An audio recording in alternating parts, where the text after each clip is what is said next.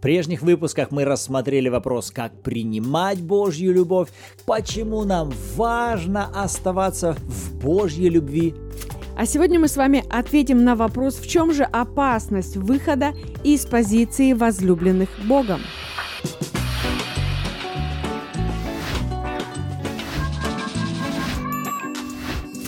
Всем добро пожаловать! Вы на канале Рим и с вами Андрей и Руслан Ирина. Это подкаст «Библия. Читаем вместе». И сегодня мы с вами продолжаем серию выпусков под названием «Как познать любовь». Поэтому всем вновь прибывшим и всем тем, которые уже на протяжении всех этих выпусков вместе с нами, добро пожаловать! Где бы вы нас не слушали, либо в Ютубе, либо на подкастах, либо в проекте YouVersion, мы рады вместе с вами изучать Слово Божье. Сегодня нас ожидает три места Писания, из которых мы с вами постараемся найти ответ на этот вопрос, в чем же опасность выхода из позиции возлюбленных. И прежде чем мы с вами начнем читать наши стихи сегодня из Библии, давайте обратимся к Богу в молитве. Отец, во имя Иисуса, мы нуждаемся в Тебе. Святой Дух, Ты открывай, Ты говори, руководи и направляй, а нам помоги принимать от Тебя и в послушании исполнять. Благодарим Тебя за это во имя Иисуса. Аминь. Аминь. И первое место Писания, к которому мы обратимся, послание Иуды, первая глава, 20 и 21 стихи. «А вы, возлюбленные, назидая себя на святейшей вере вашей, молясь Духом Святым, Сохраняйте себя в любви Божьей, ожидая милости от Господа нашего Иисуса Христа для вечной жизни. Итак, Иуда, обращаясь к церкви, он говорит, вы возлюбленные. Но обратите внимание на 21 стих. Фраза «сохраняйте себя в любви Божьей». Если вы посмотрите на перевод этого слова «сохраняйте», то оно имеет значение охранять, оберегать, стеречь, блюсти, содержать под стражей. Буквально Иоанн говорит, охраняйте себя, защищайте, держите под стражей себя где? В Божьей любви. Вы знаете, ничто не нужно охранять, если на это никто не покушается. Ничто не нуждается в охране, в том, чтобы это стеречь, защищать, если это никому не нужно и этим никто не хочет вас обладать. Поэтому, когда Иуда пишет «сохраняйте себя в любви Божьей», тем самым он указывает, что на эту позицию будет оказываться давление. Давление из этого мира, давление со стороны врага, и это не просто физическое какое-то давление. Главное оружие, которое использует в своем арсенале враг, это ложь и клевета. И цель давления, которое может оказывать враг, оказывать этот мир на нас, направлена как раз на то, чтобы вывести нас из этой позиции. То есть это говорит мне о том, что важно не просто сохранять это на уровне знания, но переводить это в практику, переводить это буквально в действие. То есть это призыв к действию. Сохраняйте себя в любви Божьей, то есть оберегайте. Это буквально означает то, что вам нужно опять-таки сделать выбор и решение. То есть не кто-то ответственен за то, чтобы меня сохранять в этой любви. Это я сама ответственна за то, чтобы сохранять себя в рамках этой любви не выходить из этой территории. То есть это моя ответственность.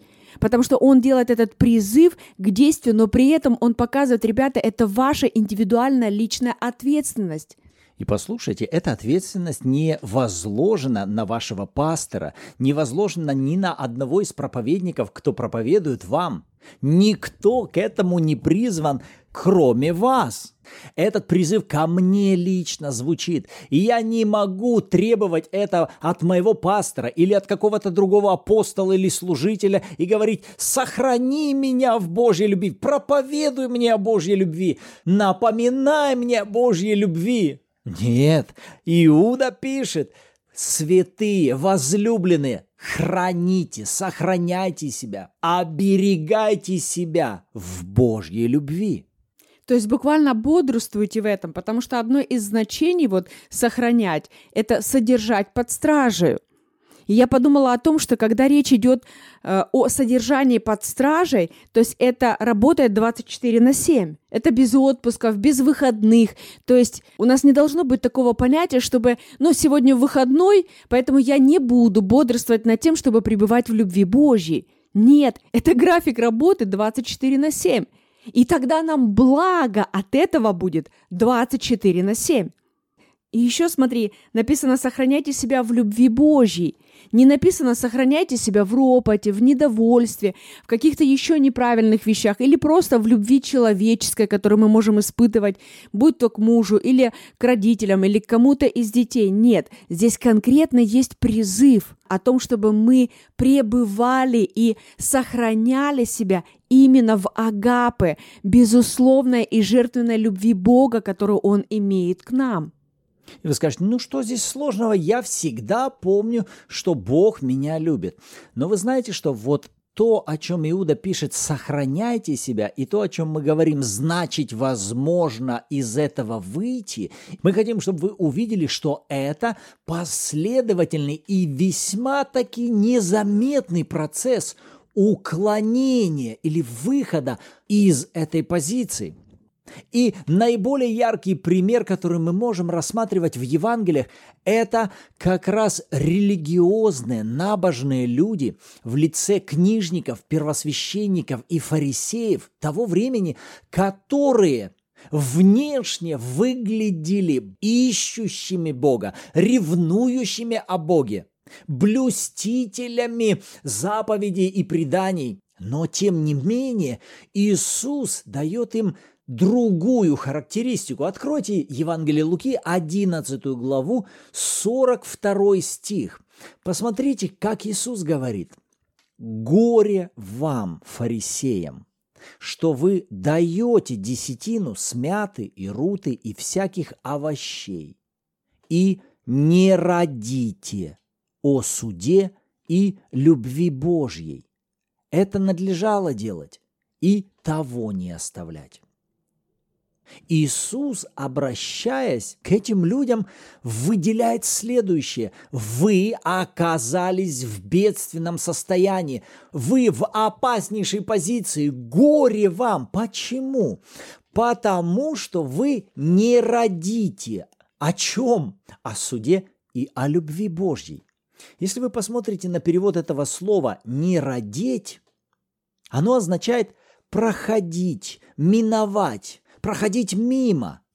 То есть буквально он выделяет характеристику, что вы проходите мимо, в частности, Божьей любви. Вам нет дела до Божьей любви. И посмотрите, речь-то не идет о грешниках и язычниках, людей, которые вне завета. Он обращается к людям, которые внешне активно действуют. В чем? В религиозных действиях. Что они делают? Они тщательно отделяют десятины, смяты, сруты, с каждого фрукта и овоща все, что к ним приходит. Они вроде бы внешне стараются делать все правильно, чтобы угождать Богу. Но при этом они игнорируют и проходят мимо чего? Божьей любви. Если мы снова зададим вопрос, опасно ли оказаться вне Божьей любви или игнорировать принятие Божьей любви? Ответ – да, сам Иисус сказал, это опасная позиция. И в христианстве это может быть такое незаметное отклонение, что внешне его сложно рассмотреть.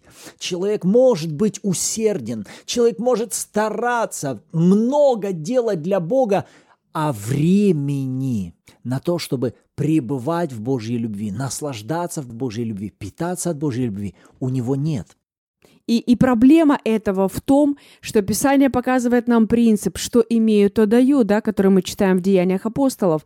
И поэтому, если я не пребываю в Божьей любви, именно что я не питаюсь этой любовью, то как я могу это дать?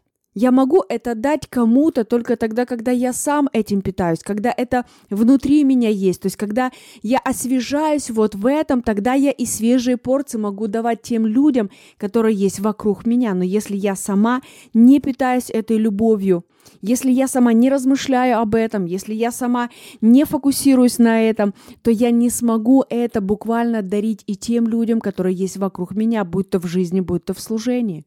И во что может перерасти этот выход из позиции возлюбленных, это может перейти в болезнь старшего сына. Можем так назвать этот опасный симптом состояния старшего сына. Притча Иисуса о любящем отце и блудном сыне. Евангелие Луки, 15 глава. Кратко напомним, младший сын потребовал свою часть имения, взял ее и ушел в дальнюю страну, расточил все, живя распутно, докатился до свиного корыта, но в результате пришел в себя и сказал, я лучше возвращусь в дом отца. Что я здесь делаю? И он отправился, сокрушенный и разбитый, назад в отчий дом. И когда отец увидел его, он бросился к нему в объятия, обнял его, снял свой перстень с руки и сказал слугам переодеть и приготовить праздник, заколоть тельца, и написано «все начали веселиться». Конец 24 стиха. И вот с 25 давайте прочтем следующее описание реакции старшего сына. Старший же сын его был на поле, и, возвращаясь, когда приблизился к дому, услышал пение и ликование. И, призвав одного из слуг, спросил, «Что это такое?» Он сказал ему, «Брат твой пришел, и отец твой заколол откормленного теленка, потому что принял его здоровым». Он же осердился и не хотел войти. Отец же его, выйдя, звал его. Но он сказал в ответ отцу, «Вот, я столько лет служу тебе и никогда не приступал приказания твоего, но ты никогда не дал мне и козленка, чтобы мне повеселиться с друзьями моими». А когда этот сын твой, расточивший имение свое с блудницами, пришел, ты заколол для него откормленного теленка. Он же сказал ему, сын мой, ты всегда со мною, и все мое твое. А о том надо было радоваться и веселиться, что брат твой сей был мертв и ожил, пропадал и нашелся.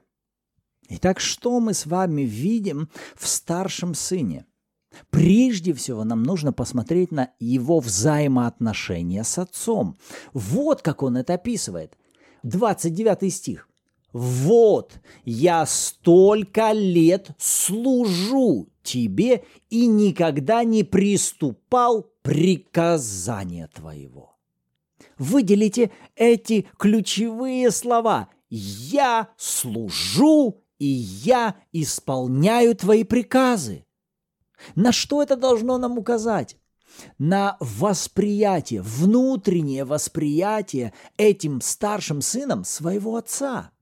Вы понимаете, он не воспринимал его как любящую личность которая любит его, которая дала ему свое имение и с которой у него взаимоотношения любви. Этого не было. То есть, если мы зададим вопрос, пребывал ли этот старший сын в любви отца, ответ нет.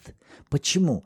Он не воспринимал его как любящего отца. Он воспринимал его просто как того, на кого он работает, усердно работает и тщательно выполняет его поручения, приказы, при этом ожидая, чтобы тот хоть козленка бы дал мне повеселиться.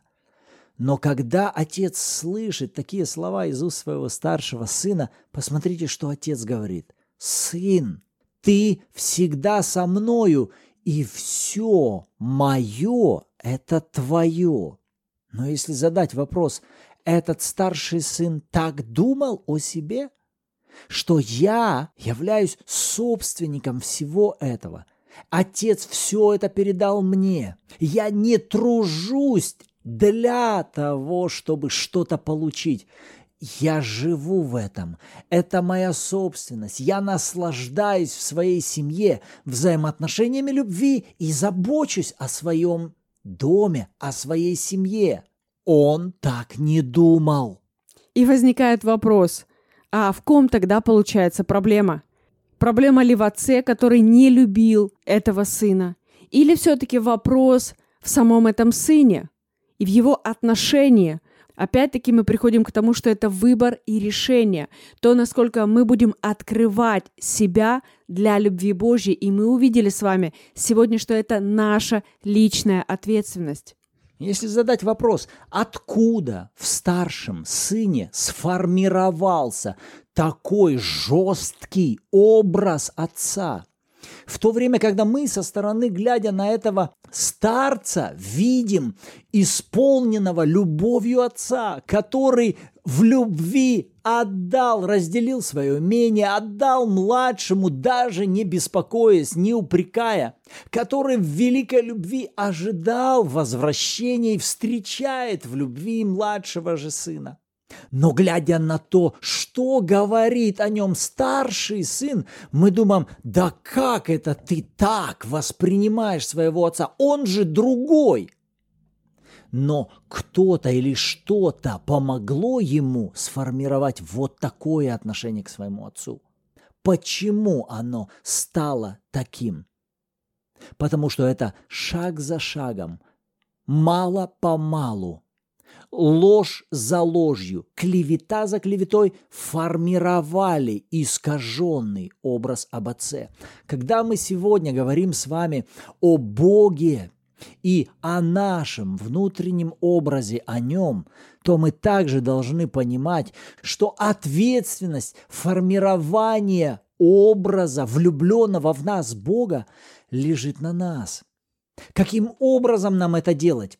Мы либо будем руководствоваться внешними фактами, делая какие-то умозаключения из событий, окружающих нас, либо мы будем брать Божье Слово, истины Божьего Слова и говорить «я верю». Вот каково отношение Бога, вот каково сердце Бога, вот что Бог говорит обо мне, вот как он относится ко мне. Мы с вами стоим перед выбором, чьим словам мы будем верить, чьи слова мы будем вкладывать в свое сердце.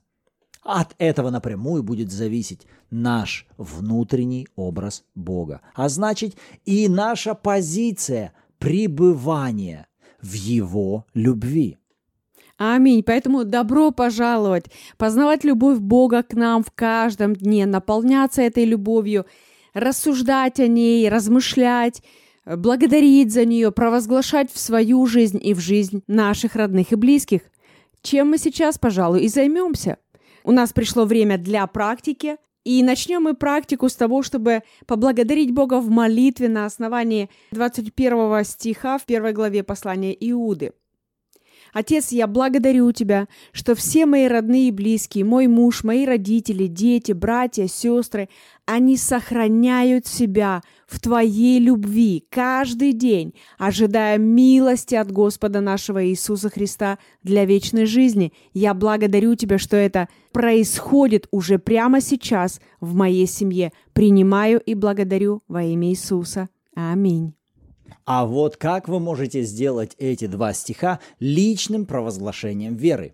«Я возлюблен, и я умею назидать себя на святейшей вере, молясь Духом Святым. Я сохраняю себя в любви Божьей, и я открыт для принятия милости от Господа моего Иисуса Христа. Аминь».